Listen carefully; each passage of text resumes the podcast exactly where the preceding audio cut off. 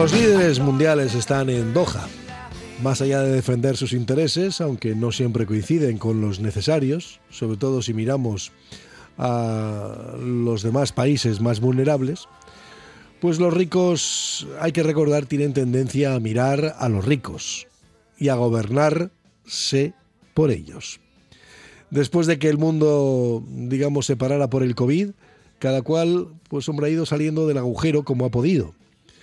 Pero hay países que ya estaban en el pozo antes de llegar la pandemia y que lo único que han hecho es simplemente agravar su situación, es decir, cavar más hondo.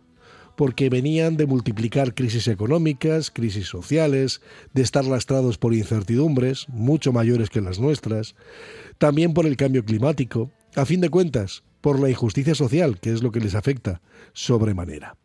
Con sistemas de salud inexistentes o precarizados, y lo mismo, bueno, pues sistemas de protección social prácticamente nulos y carentes de recursos para reactivar la educación, la creación de empleo, para reparar infraestructuras, para revitalizarlas.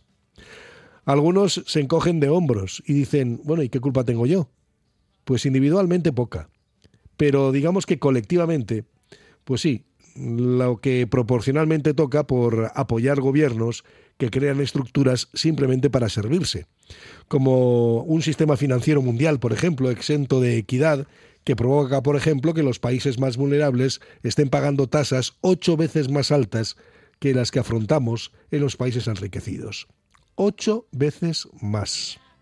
Decía Guterres que hay 25 economías en desarrollo que gastan más del 20% de todos sus recursos, de todos los ingresos del gobierno, simplemente en pagar deudas.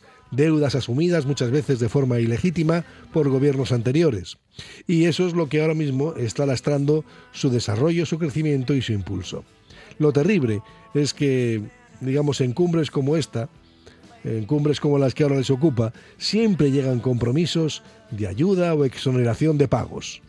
Pero en la práctica todo eso no es cierto. Es como lo de los Objetivos de Desarrollo Sostenible, que lo que hacen es simplemente renovar notas ya incumplidas en los objetivos del milenio.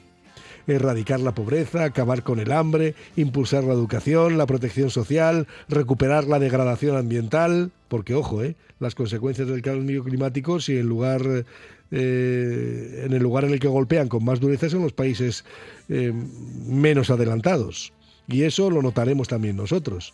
Bueno, pues todo eso es lo que está sobre la mesa y parece que va a ser imposible el poder alcanzarlo. Y también hay que recordar que muchas veces eh, todos los males del mundo coinciden en los países que viven situaciones de conflicto o de posconflicto. Y claro, ahí es donde observamos y vemos pues cómo exhiben indicadores los más bajos de desarrollo, por ejemplo, ahora mismo, pues sobre todo en África. ¿Será por esta razón por la que intentan desesperadamente salir de esos lugares e intentan llegar al nuestro? Pues por si hay dudas, digo que la pregunta es retórica, claro.